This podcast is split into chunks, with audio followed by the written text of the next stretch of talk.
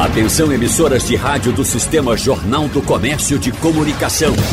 No ar, debate em rede. Participe! Rádio Jornal na internet. www.radiojornal.com.br 8 milhões de beneficiários e usuários. Esse é o número estimado entre as pessoas que têm plano de assistência médica no país e que devem ser impactados com reajuste nos planos de saúde individuais e familiares. Esse aumento foi autorizado pela Agência Nacional de Saúde Suplementar, ANS, e o percentual, percentual foi de um reajuste de 9,63% valor máximo que podia ser aplicado para o período de maio de 23 até abril de 2024. No debate de hoje, nós vamos falar com os nossos convidados e saber quais os alertas, os cuidados, o que você precisa ficar atento ao analisar as faturas dos próximos meses e, claro, falar sobre os planos de saúde de maneira geral. A gente sabe que não é toda a população que tem acesso a isso, mas tem muita gente que utiliza. Então, vamos tirar dúvida, responder as suas perguntas. Pode mandar já a sua questão pelo nosso WhatsApp 991478520. Tá valendo. E nós estamos também na internet, uma live aqui no Instagram esperando o teu recado. Dito isso, vou apresentar os nossos convidados de hoje. Doutora Viviane Guimarães, ela que é advogada especialista em direito da saúde. Doutora, seja bem-vinda ao nosso debate. Bom dia. Bom dia, muito obrigada pelo convite. É, estou aqui para ajudar no que for preciso, esclarecer o que for preciso. Ah, com certeza vamos esclarecer muito, viu? E por isso que os ouvintes são fundamentais também fazendo as suas perguntas, compartilhando com a gente as suas histórias, as suas situações. Teve alguma bronca aí com o plano de saúde? Manda também que nós vamos tentar lhe ajudar. Doutor Tiago Pessoa, advogado especialista em Direito Médico e da Saúde, também com a gente hoje. Doutor, um prazer recebê-lo aqui. Seja bem-vindo. Bom dia, Natália. O prazer é meu. Obrigado pelo convite. Bom dia, Viviane. Bom dia demais ouvintes. Bom, gente, é, recentemente, quando a ANS autorizou esse aumento, limitando em 9,63%, muita gente ficou impressionada porque esse reajuste ele está acima da inflação. Então, doutor Tiago, muitas pessoas ficaram, nossa, vamos fazer aqui uma defesa do SUS, serviço de assistência para todas as pessoas, gratuito, Brasil, como um exemplo de SUS. No entanto, tem muita gente que utiliza o plano. Agora, é importante entender que nem todos os usuários de plano de saúde ou da saúde suplementar vão ser atingidos, né, doutor, por esse aumento. Explica para gente. Isso, Natália. É importante a gente destacar que esse aumento é para os usuários de planos de saúde individuais, né? que hoje representa 17,6% da, do, de, dos poucos mais de 50 milhões de usuários de plano de saúde que temos no Brasil. Fora esses usuários, a gente tem mais os usuários dos planos de saúde coletivos, e aí, dentro dos planos de saúde coletivo, o, o reajuste ele é feito de forma diversa. Né? Naturalmente, são, é outra base usuário, então o cálculo também é feito de, é, de outra forma. Dentro dos planos coletivos, a gente vai ter é, basicamente dois tipos de, de planos. Né?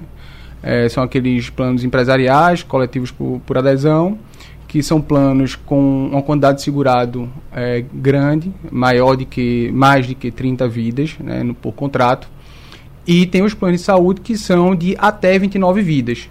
Né, também são coletivos, mas planos até 29 vidas. Então, para cada um desses dois tipos, é, teremos é, metodologias de reajustes distintas. Hum. Então, para os planos até 29 vidas, é, o reajuste é calculado com base em todos os contratos daquela mesma operadora de até 29 vidas. É, a ANS determina esse agrupamento e aí quem faz essa, essa análise do percentual de reajuste é uma auditoria externa. Certo? A auditoria externa ela, é, ela faz análise de toda essa massa de segurados e ela vai dizer para aquela operadora qual é o valor de reajuste que vai adequar né, os prêmios futuro, do, do ano seguinte ao, ao índice de sinistralidade anterior, a incorporação das novas tecnologias é, no, no rol DNS, e assim é definido. Ele, ele é definido para essa auditoria e comunicado é, para a ANS. Para os planos de superiores a 29 vidas, né, a, esse cálculo é feito pela operadora né, e comunicado também à ANS mas aí ele é feito com base nos usuários e no, com base na sinistralidade do próprio contrato. Né? Então, se você tem um plano superior a 29 vidas, uma empresa, um, enfim, algum outro tipo de entidade, ela vai ser o cálculo do reajuste dela é com base apenas no, na, para aqueles usuários e apenas relativo ao uso, né, com relação à sinistralidade, ao uso daquele plano de saúde para aquelas pessoas. E assim, são esses três tipos de reajuste anuais que nós temos hoje. Então, anual. Deixa eu aproveitar aqui, já que nós Abrimos falando sobre esse reajuste. Quero anunciar Renê Patriota, coordenadora executiva da Associação de Defesa dos Usuários de Seguros, Planos e Sistemas de Saúde, a do ZEPS Renê. A gente estava começando aqui já falando sobre esse reajuste que foi autorizado, que pegou muita gente. Eu não sei se até posso usar o termo de surpresa, mas muita gente reclamou do percentual de 9,63%. Como os usuários, as pessoas que procuram a do ZEPS têm tratado desse assunto? Bom dia, seja bem-vinda. Bom dia, muito obrigada estava numa audiência e acabei que cheguei um pouquinho atrasada. Veja, é, esse reajuste de 9%, isso é um filé. Ninguém está reclamando agora por causa dos 9%, não. A turma está reclamando por conta de 40%, hum. por conta de 32,9%. Estamos agora preparando uma denúncia no CAD contra a Qualicorp por crime contra a economia popular. Ontem me ligou uma mãe aflita com um filho doente e que a Mil tirou os serviços e que ainda mandou uma carta, um e-mail dizendo que era 40% de reajuste contrato coletivo por conta de sinistralidade, etc. O meu contrato de plano de saúde, meu contrato, há muito tempo atrás, foi o Sul América individual, depois saí para a Unimed, depois fui para a Qualicorp OAB. O ano passado saiu porque estava 7 mil reais só a minha parte, não tinha condições, passei para um outro Qualicorp Sul América e agora cheguei e recebi uma cartinha, um e-mail, olha, o reajuste é de 32,9%. Então é impossível. Não existe ninguém no mundo que possa acompanhar esta ganância das operadoras de plano de saúde junto com as administradoras. De modo que é, isso é um movimento de exclusão. Muita gente não tem, essa, não tem a mínima condição. Sempre eu digo aqui na rádio, no dia a dia, que a gente precisa lutar pela saúde pública, independente de ter ou não ter plano de saúde, porque é um direito de todos, está na lei, está na Constituição. Saúde é direito de todos e dever do Estado. Mas nós temos aí o aumento de câncer de colo de útero, o aumento de, de câncer de uma maneira geral, um aumento dos problemas cardiológicos, e a gente tem muita gente sem atendimento. Hum. E é preciso que haja o atendimento médico mínimo, a saúde básica tem que funcionar e não funciona. Então, as pessoas deixam de comprar roupa, deixam de viajar para poder pagar um plano de saúde. Mas um associado nosso, ele, tava, ele pagava 6 mil reais, perdeu a liminar, perdeu a sentença, perdeu no tribunal e agora três pessoas foi para 11 mil reais. É impossível, não tem como se sustentar. Entende? Então, a Qualicorp, a Sul América, a Aliança, que é outra administradora, e as administradoras de maneira geral, porque Tiago pode confirmar e Viviane, né? Existe a questão do contrato coletivo, onde as partes elas são suficientes para discutir reajuste. Uhum. Aspas, suficiente, aspas. Quem discute reajuste?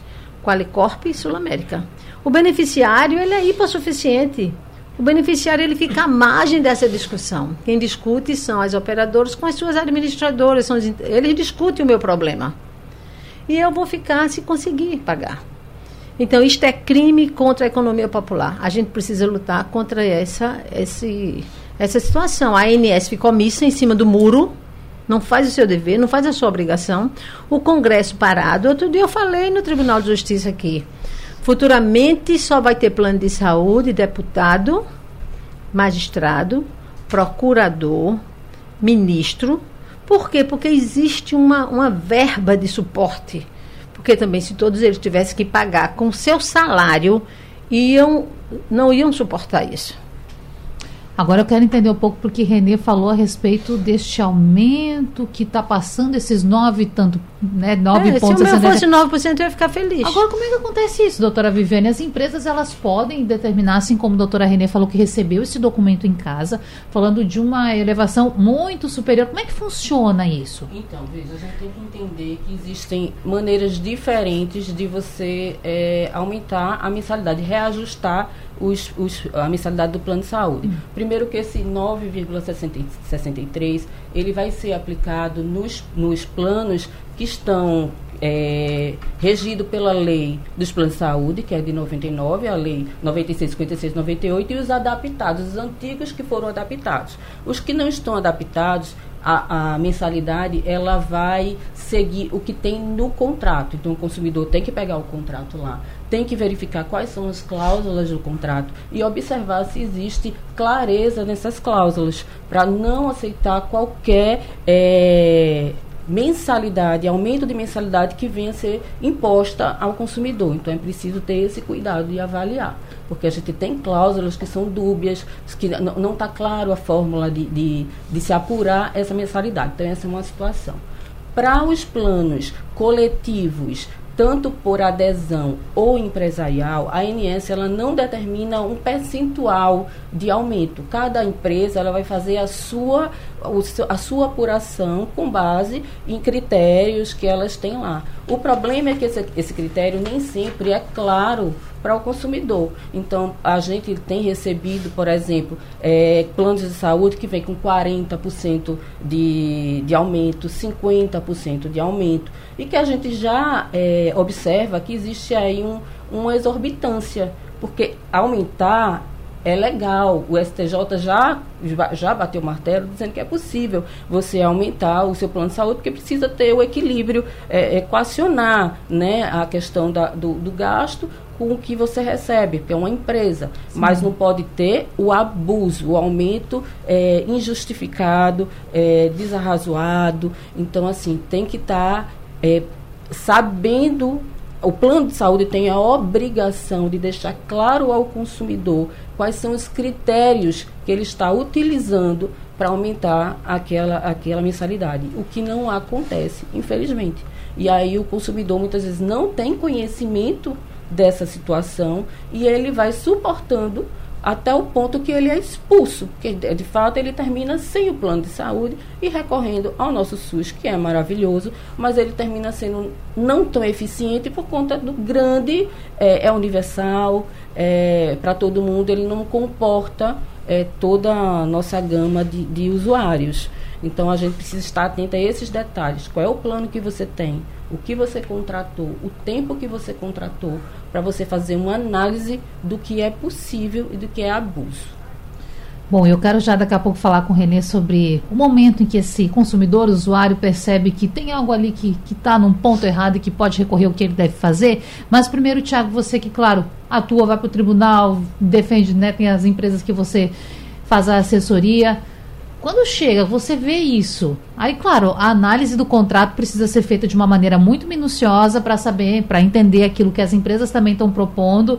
Mas na tua avaliação, no, no teu acompanhamento de dia a dia, de fato tem muitas empresas que estão fazendo esse reajuste lá em cima? É, eu acho que é importante antes a gente dar uma olhada no cenário macro, hum. né, com relação ao mercado de uma maneira geral de, da saúde suplementar. Então, assim, é, se a gente analisar, de acordo desde 2011 para o último estudo que foi feito em 2020, a gente teve uma diminuição de 47% nas operadoras de plano de saúde no Brasil. Então já mostra que não é um mercado favorável para as operadoras de plano de saúde. Há um problema quando com relação a, justamente isso. Valores de plano de saúde e uso, né, sinistralidade e aumento de, de custos né, com a incorporação de novas tecnologias. Então, e aí quando a gente é, analisa o, o, o, último ano de fiscal das operadoras de plano de saúde, é, o problema é, salta ainda, salta mais ainda aos olhos. É, o ano, no ano 2022, as operadoras de plano de saúde tiveram juntamente em conjunto tiveram um prejuízo de 11,5 bilhões, hum. né? E é o, o maior, o, o pior resultado desde a série histórica da criação da ANS, lá em 2001. Então, assim, o aumento da, das operadoras de plano de saúde, o aumento do, dos prêmios, não é simplesmente pela gana para querer ganhar mais, de maneira alguma. Até porque o aumento, eh, as operadoras não querem, ela por ela, ela não aumentaria o plano de saúde se fosse possível manter naquele mesmo valor e tivesse uma sinistralidade menor, um custo menor, porque ela sabe que quanto mais ela aumenta o, plano, menos usuários têm capacidade de pagá-lo e perde a, é, aquela massa de usuários. E além de que a gente vive, ainda que seja um mercado regulado, é, é um mercado onde há uma concorrência. Então, a operadora A, ela não deseja aumentar o plano de saúde de ponto a ter uma migração dos seus usuários para a operadora B. Né? Então, ainda bem que existe concorrência nesse mercado. É, e falando de concorrência, inclusive a ANS, ela traz o, a possibilidade do usuário fazer a migração do seu plano de saúde entre operadoras, levando consigo todas as suas carências.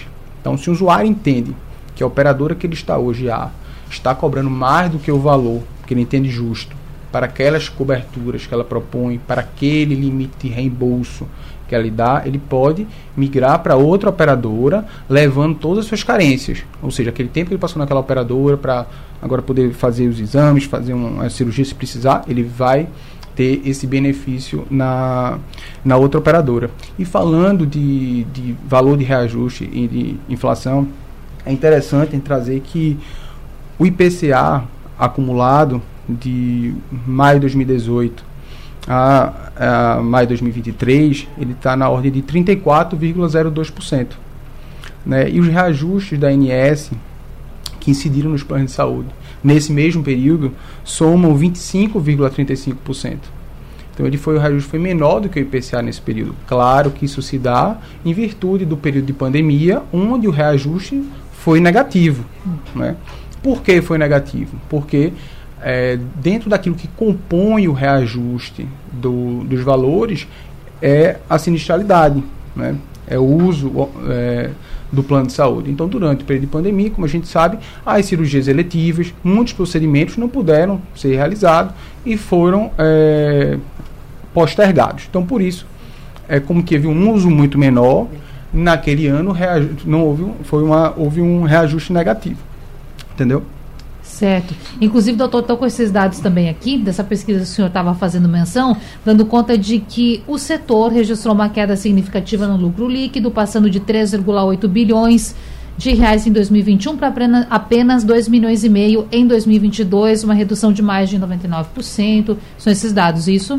Queria só fazer um, um adendo. Esses 2 milhões é, de lucro financeiro. Certo. Né? O que é que significa? Que a, a operadora ela tem aquele capital de giro para fazer frente a todos os sinistros.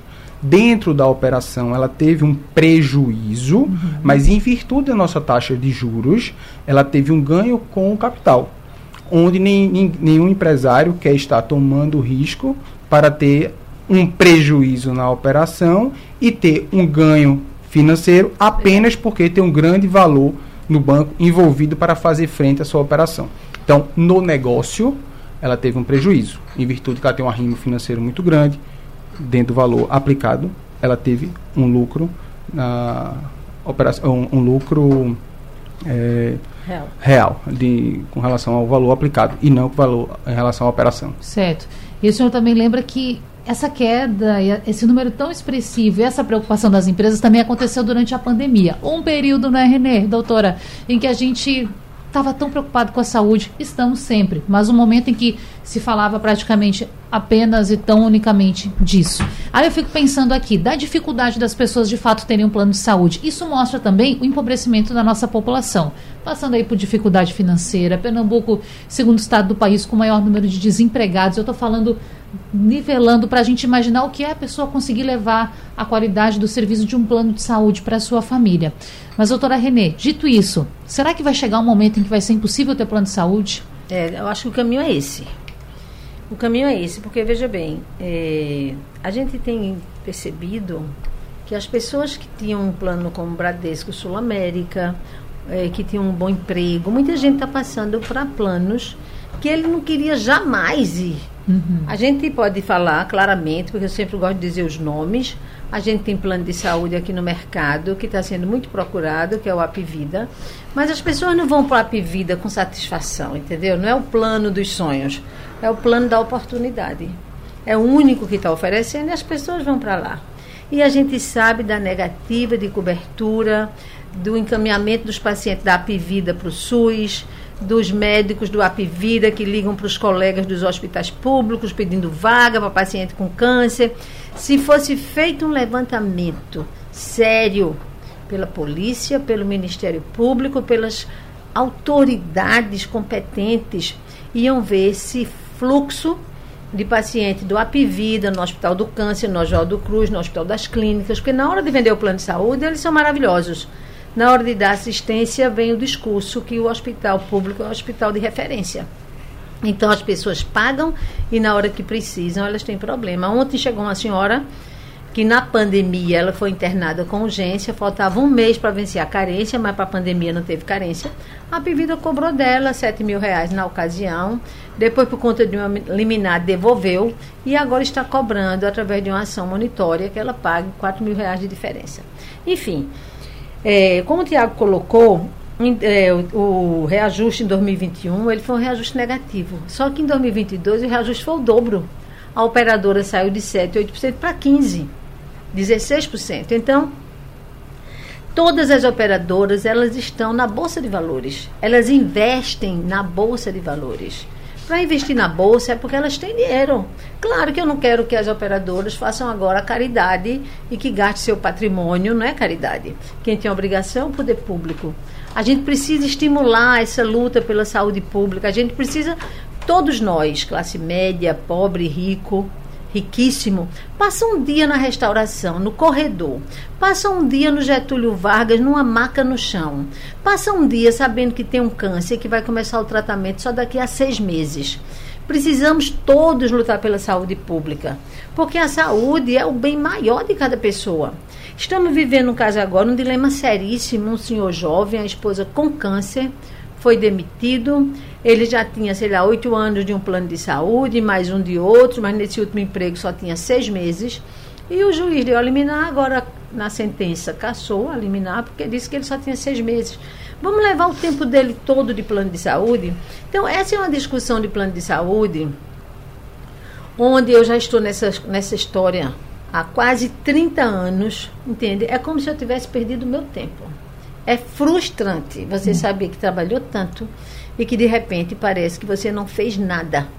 Mas eu tenho certeza que lutei, pelo menos, não é? A gente sabe que lutou. Mas imagine um reajuste contratual num contrato antigo, que diz que uma pessoa, quando passa para 60 anos, vai ter um reajuste de 130%, e a justiça considera normal. Isso não existe. 130% pela última faixa etária, isso não pode. Isso é exclusão. Estou tirando o pessoal lá de marreta. Não é nem de vassoura. Estou metendo a marreta e mato logo. Agora, uma coisa que precisa ser alertada. Sim. Para o consumidor, é onde é que dói no bolso do consumidor? Só dói quando ele paga o plano de saúde? Parece, para muita gente, a dor só é quando ele está pagando a mensalidade. Ele precisa saber quanto custa uma prótese, ele precisa saber quanto custa uma lente, ele precisa saber quanto custa o marca-passo. O, o, cartão, eu queria dizer isso para o consumidor. O seu cartão de plano de saúde, prezado consumidor, é o seu cheque. É o seu dinheiro, é a sua poupança. Porque veja, se eu pago por mês 3 mil reais de plano de saúde depois de 30 anos eu paguei um milhão, mais de um milhão de reais, um milhão e tanto. Quando eu pago essa mensalidade para ter um apartamento, no final de 30 anos eu tenho meu apartamento. Quando eu pago o plano de saúde, que eu deixo de pagar porque não tenho condições, se eu deixar de pagar 60 dias, eu perdi tudo. É um investimento perdido. Eu não tenho onde buscar esse, esse investimento que eu fiz. Então, essa responsabilidade de manter a saúde suplementar, ela não é só das operadoras é uma responsabilidade da administradora de plano de saúde, que no meu olhar ela nunca deveria ter existido. A administradora de plano de saúde é uma arapuca. Por que você acha? É uma arapuca, porque ela é o seguinte, veja. Por que a Qualicorp entrou no mercado? A Qualicorp entrou atraindo todos os profissionais liberais que tinham seus contratos antigos, individuais, oferecendo uma vantagem mentirosa, uma, uma vantagem completamente alien, de alienação. Dizia ao consumidor: se o contrato vai passar para coletivo, você vai pagar menos. E eu vi muitos, muitos profissionais, médicos, advogados, engenheiros, deixando seus contratos antigos e entrando através das associações da OAB, dos órgãos de classe, eles entraram na Qualicorp. Pensando que iam pagar menos. Primeiro, pagava a taxa de adesão, já em seguida tinha a primeira mensalidade e ninguém nunca falou que o reajuste por sinistralidade ia ser maior do que o reajuste anual.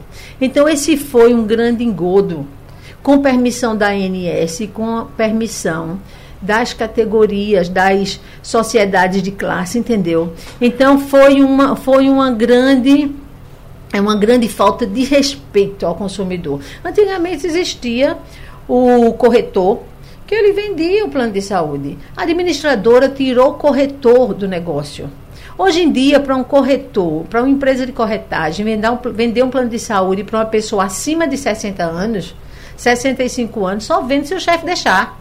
Essa autorização tem que vir de cima. Veja, eu tenho 67 anos, não entrar mais em plano nenhum.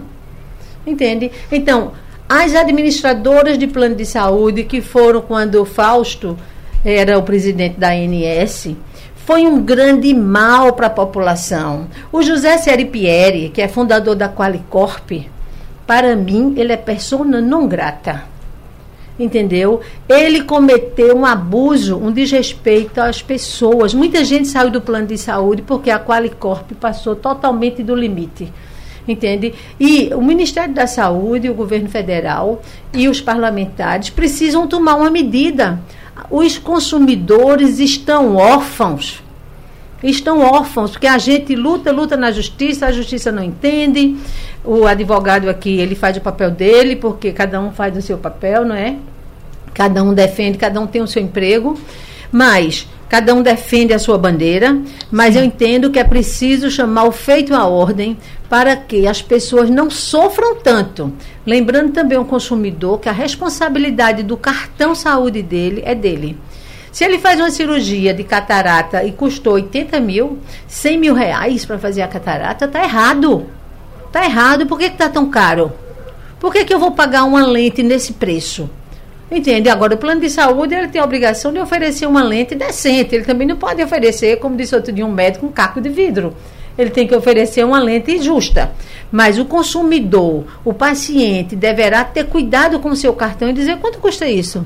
Se o consumidor desconfiar que a prótese, que a órtese, que o material é, de alta tecnologia está muito caro, questione. É você que vai ficar sem plano de saúde por conta desse abuso também nos preços. É, tem que ficar atento, né, doutora? Tem que ficar atento. Eu vou ler uma mensagem de um ouvinte rapidinho, eu quero ouvir a doutora Viviane, porque o José Rodolfo está aqui com a gente, nos acompanhando, relatando um pouco do que já aconteceu com ele.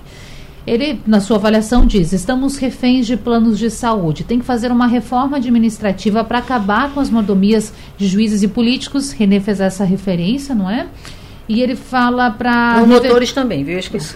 para reverter a qualidade da saúde pública. Conta ele: tenho 67 anos, não estou mais em condições de manter plano de saúde. Já trocou de operadora, ele avalia que é seis por meia dúzia que já passou por três operadoras e está aqui super insatisfeito. E aí, doutora Viviane, eu estava pesquisando sobre o assunto, me preparando aqui para a nossa conversa, e aí agora não lembro o nome do deputado, porque também não anotei, falhei. Mas tem um parlamentar, um deputado que está lá na Câmara dos Deputados, que só ele tem 271 projetos de lei para propor mudanças nos planos de saúde.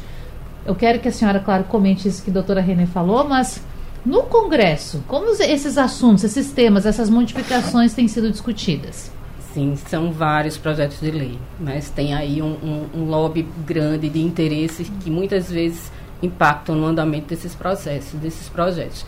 É, com a fala da doutora Renê, é, é, interessante observar que tudo, tudo que ela relatou, a gente percebe e vive isso diariamente, até mesmo como consumidora.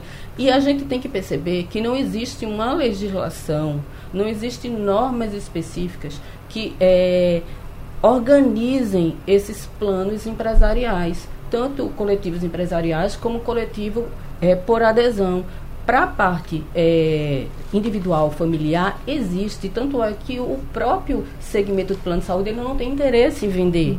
Ele não tem interesse em vender o plano individual é, familiar, porque é mais, mais difícil você é, rescindir um contrato, é mais difícil você a, colocar uma mensalidade do, no percentual que entender é, fa, é, favorável, necessário, porque a ANS, de uma certa forma, ela fiscaliza de perto. Nos planos coletivos, não, a ANS ela só é comunicada.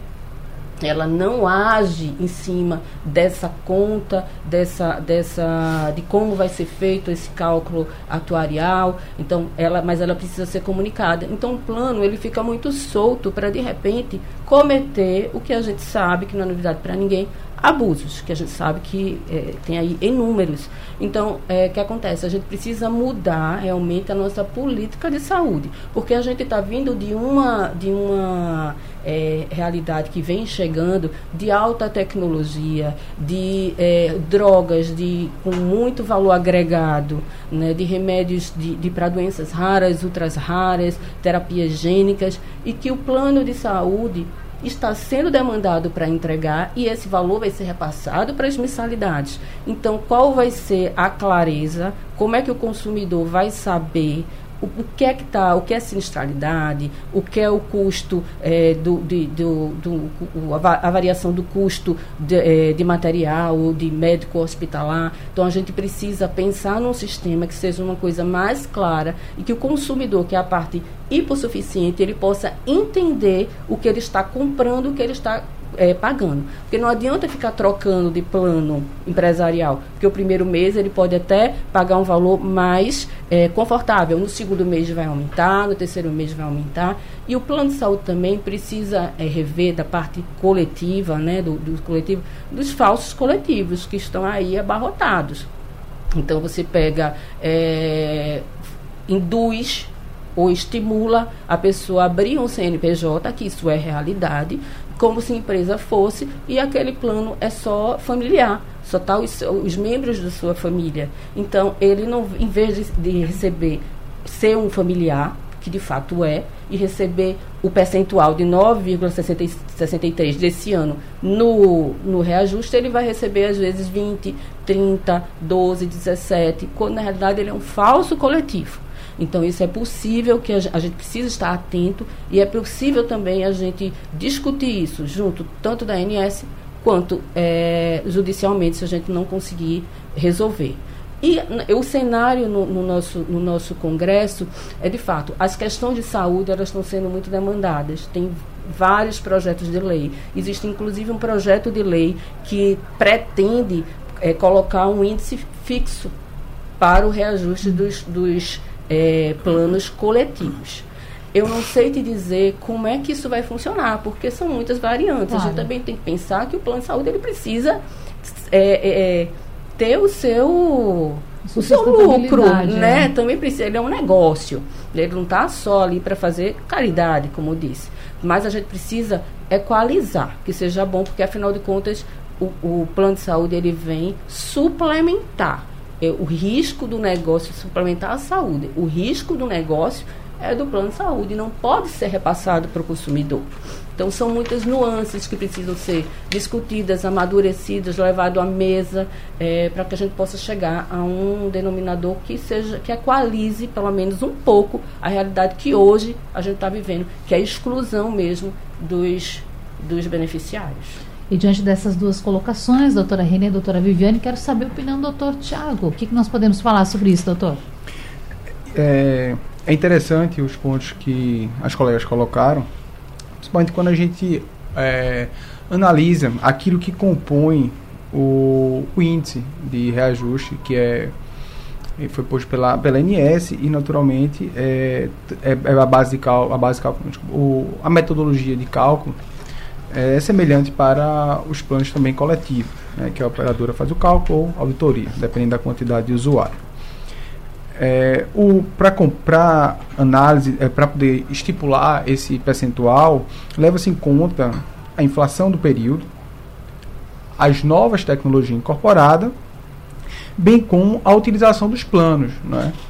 Então, quando a gente tem um, quando é, é feito um uso mais racional, do, do plano de saúde, naturalmente, uma parte daquilo que vai compor a base de cálculo próximo, do, pro, do próximo reajuste é, diminui e, consequentemente, o reajuste é, tende a ser menor.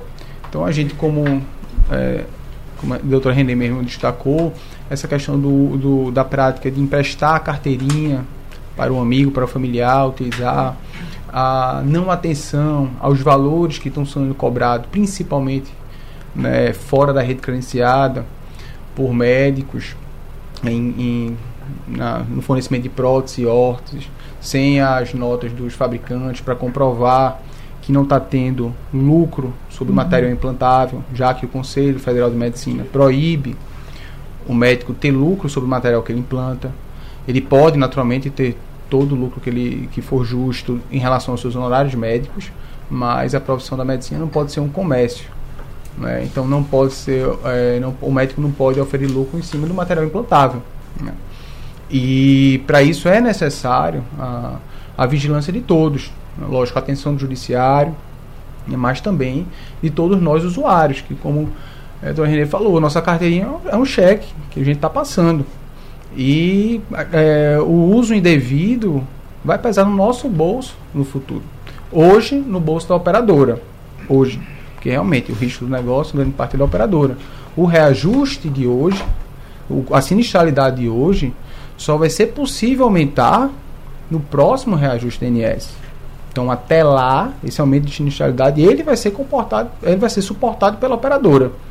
Se hoje a mensalidade média, e isso é só um valor aleatório, é uhum. mil, mas por conta do uso hoje, incorporação hoje da, da, nova, da nova tecnologia de saúde, o gasto sendo 1.100, um reajuste para equilibrar isso só será possível no próximo ano. Né? Então, até lá, a operadora está levando esse prejuízo. No próximo ano, é que para. Se a sinistralidade diminuir, aumentar, ok, próximo ano vai ser feito outro cálculo, mas esse prejuízo já houve em virtude do, do risco do negócio. Então, assim, é, eu acho que a solução não é fácil, de maneira alguma. Né? Todos têm, têm interesse é, na, na perpetuidade da, da saúde suplementar, porque beneficia demais a saúde pública. São mais de 50 milhões de usuários que estão desafogando o SUS, mas a gente precisa encontrar uma maneira de transformar isso em, uma, em algo que seja é, durável. Né? E a gente vendo caindo 47% do número de operadoras de plano de saúde, eu não imagino que seja só é, ineficiência dessa metade das operadoras. Né? Aparentemente, o negócio já não é tão bom como foi no, no passado. Planos de saúde, muitas questões do intervalo a gente continua debatendo por aqui para levar a melhor informação para você claro, muita utilidade, muito serviço. Dito isso, doutora Renê tem pergunta aqui especial para você. Não. Célio Cruz, nosso ouvinte, está querendo saber o seguinte: é interessante, na sua avaliação, a mudança de um plano de autogestão com um grupo envelhecido para uma sua América ou Bradesco, por exemplo? Qual a sua avaliação? Veja, primeiro ele está no grupo de autogestão Aquela história, quem vai querer um idoso no plano de saúde? Se ele está saindo da autogestão, ele não tem para onde ir, não. A sua autogestão, ela tem que cuidar de vocês. Entende? A operadora, ela vai receber uma pessoa que vem de autogestão, porque inclusive o STJ diz que a súmula, acho que é 608, não se aplica é, a autogestão somente a empresas privadas, porque a autogestão é uma administração própria, certo? A autogestão, na minha opinião, o Código de Defesa do Consumidor também precisa ser aplicado. Mas a pessoa que sai de uma autogestão para ir para, ir para uma Sul América, ele não vai aguentar pagar essa conta. Eu vi outro contrário, uma pessoa que estava na Sul América com o marido procurando agora uma autogestão. O caminho é inverso. Uhum. Agora tem uma questão aqui que é uma notícia, eu gostaria de provocar aqui, perguntar ao doutor Tiago, também saber da opinião de vocês, que é um fato no mínimo curioso. Eu, pelo menos, que não estou vivendo esse, no dia a dia esse tema. Um homem, gente, vai ter que indenizar o plano de saúde por reclamar nas redes sociais da demora na operação. Esse caso aconteceu em Amparo, fica no interior de São Paulo. Esse homem utilizou uma rede social para falar o seguinte: qual a vantagem de pagar durante 23 anos um plano médico eu penso que a empresa X, de amparo, tem esses tipos de comportamentos desrespeitosos com os clientes que estão necessitando de uma cirurgia, devido ser a única cooperativa de saúde da nossa região, o famoso monopólio, que sabemos não ser nada bom para a população, disse ele na rede social.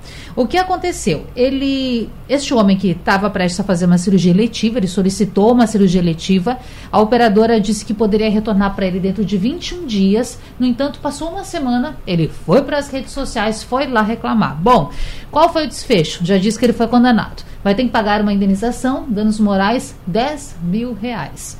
E aí, doutor, Isso é muito comum acontecer? Ou é um caso isolado? O que a gente vê geralmente, né, doutora Renê, é o processo inverso, não é? É a operadora muitas vezes tendo que pagar para o usuário por alguma questão, por demora, enfim. Agora, nesse caso, o usuário vai ter que pagar por difamação. Isso é normal acontecer? Não é usual é, acontecer. Eu pessoalmente nunca vi aqui em Pernambuco nenhum processo desse tipo, mas é, se ele foi condenado, então o processo teve né, o devido processo legal, ele teve a oportunidade de fazer a defesa dele, e se o judiciário entendeu dessa forma, é, naturalmente eu não tive acesso aos autos, Sim. mas se o judiciário entendeu dessa forma, eu imagino que foi a decisão que a decisão foi amparada na lei, entendeu? E nos fatos. Doutora Viviane, acompanhou esse caso, estava aqui, a gente estava fazendo a leitura, a doutora Viviane estava junto complementando.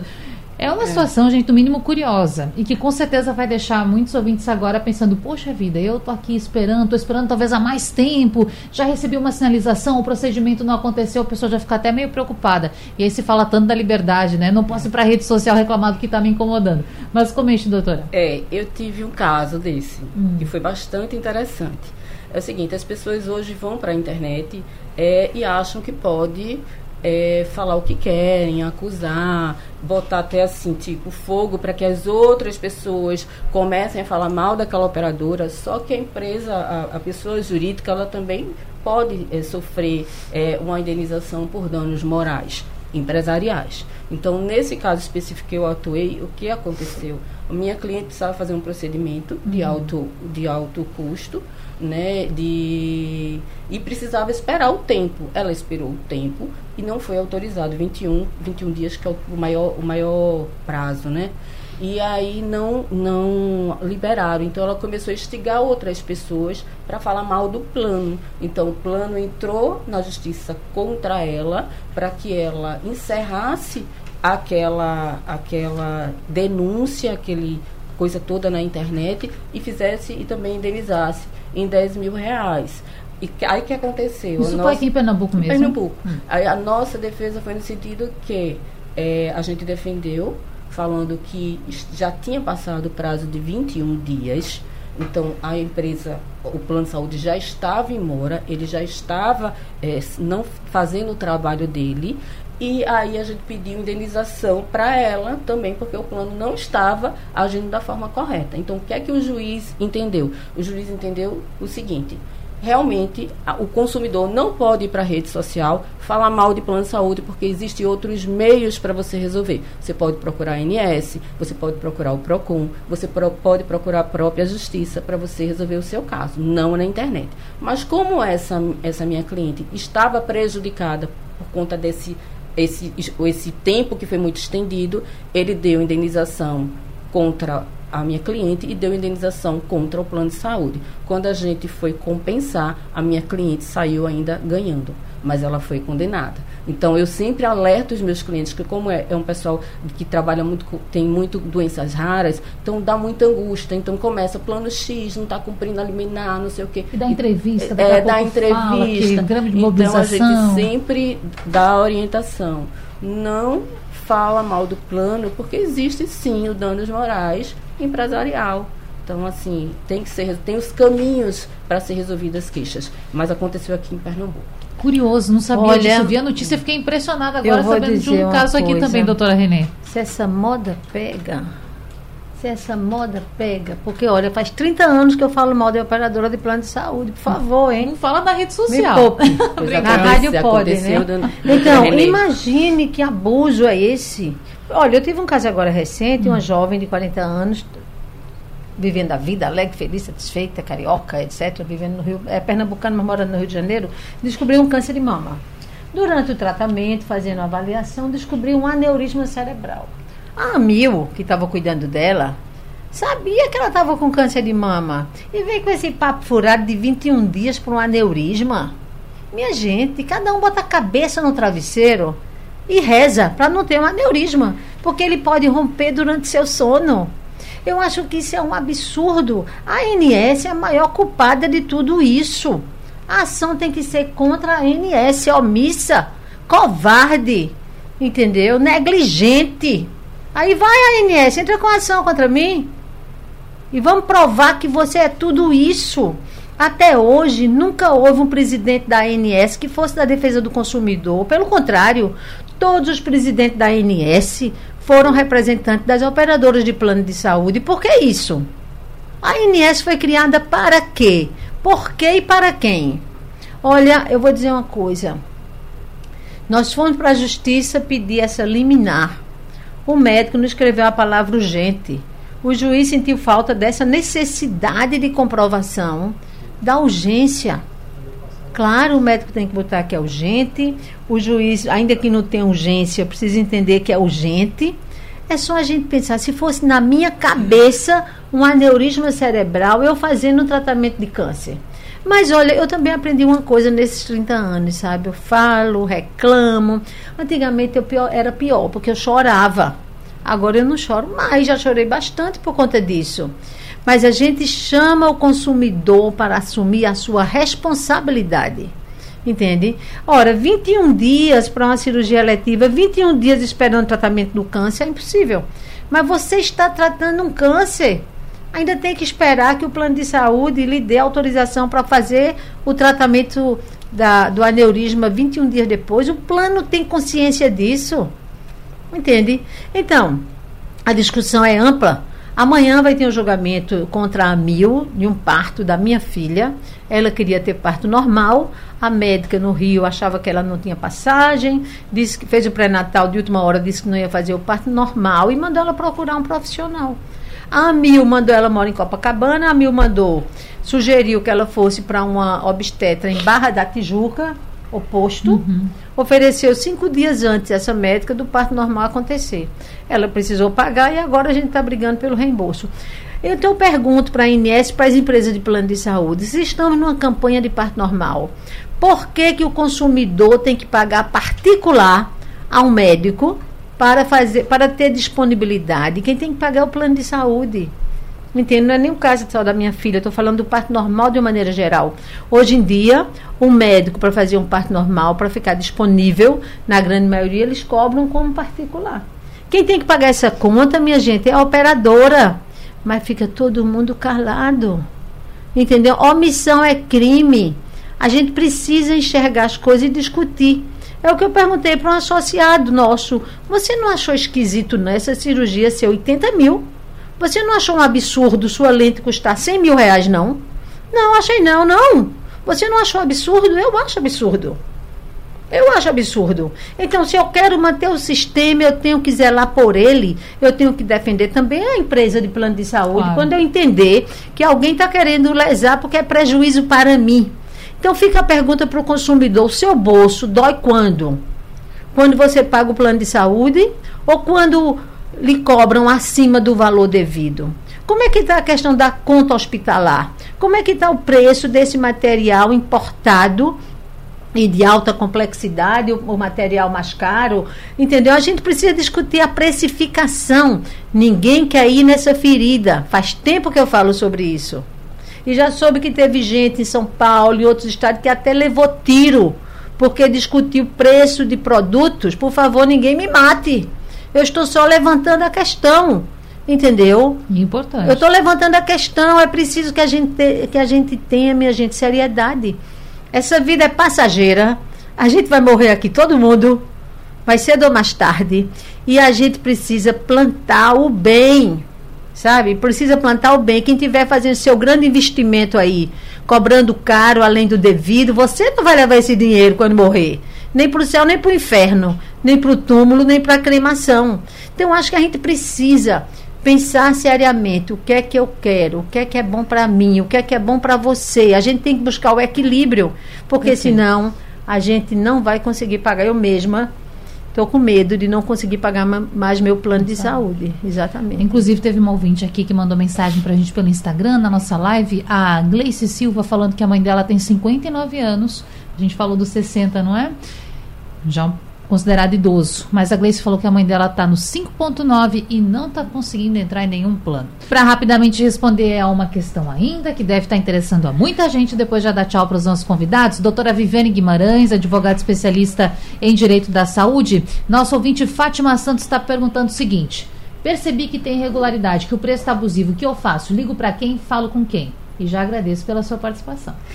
É, então, o primeiro passo é pegar toda a documentação que ela tiver e procurar um advogado especializado de confiança dela para fazer uma análise desse contrato. Porque a gente pode é, ter problemas na ordem do, do Código de Processo Civil, cláusulas dúbias, falta de informação, para poder a gente conseguir fazer uma análise desse processo e saber se é viável ou não você tomar alguma medida judicial, porque tem muita gente se é, aventurando, entrando com demandas judiciais, trazendo um ativo, um passivo financeiro para o seu cliente, porque vai cair a liminar de, de, de revisão é, do plano de saúde e você pode ter que pagar aquilo que você deixou de pagar com a demanda judicial. Então tem que procurar um advogado especialista no assunto para fazer uma revisão é, responsável, tá? Mas procura um, um profissional que aí ela não vai errar. Muito tá? bem. Aí eu agradeço também aqui a participação. A gente agradece. Doutor Tiago Pessoal, muito obrigada também pelos esclarecimentos, pela participação e até a próxima. Até a próxima, obrigado. Doutora Renê Patriota, representando a dos EPS, muito bom sempre recebê-la aqui na Rádio Jornal, assim como os doutores. Primeira vez, né? Voltem sempre. Doutora, muito obrigada por esse Muito debate. obrigada a vocês todos. Bom, rapidamente, o telefone da dos EPS, para quem nos acompanhou, precisa de uma ajuda, quer saber o contato. Então, eu não sei decorar o telefone da Ah, associação. Eu vou, de eu vou dar o meu, mas saiba que eu vou passar adiante. É 99297 5835. 992 97 58 35. Vai ligar para mim, eu vou indicar o telefone da associação, tá? Ninguém fica com raiva se eu não atender. É 99297 5835. Então tá bem, Muito recado obrigada. dado. Obrigada, a gente que agradece. Pessoal, e esse debate fica salvo depois lá no site da Rádio Jornal Nava de Podcasts. Você pode voltar lá, pode ouvir, tirar a sua dúvida. A gente está sempre também aqui à disposição. E amanhã a gente se encontra de novo. Até lá. Sugestão ou comentário sobre o programa que você acaba de ouvir, envie para o nosso WhatsApp 99147 8520.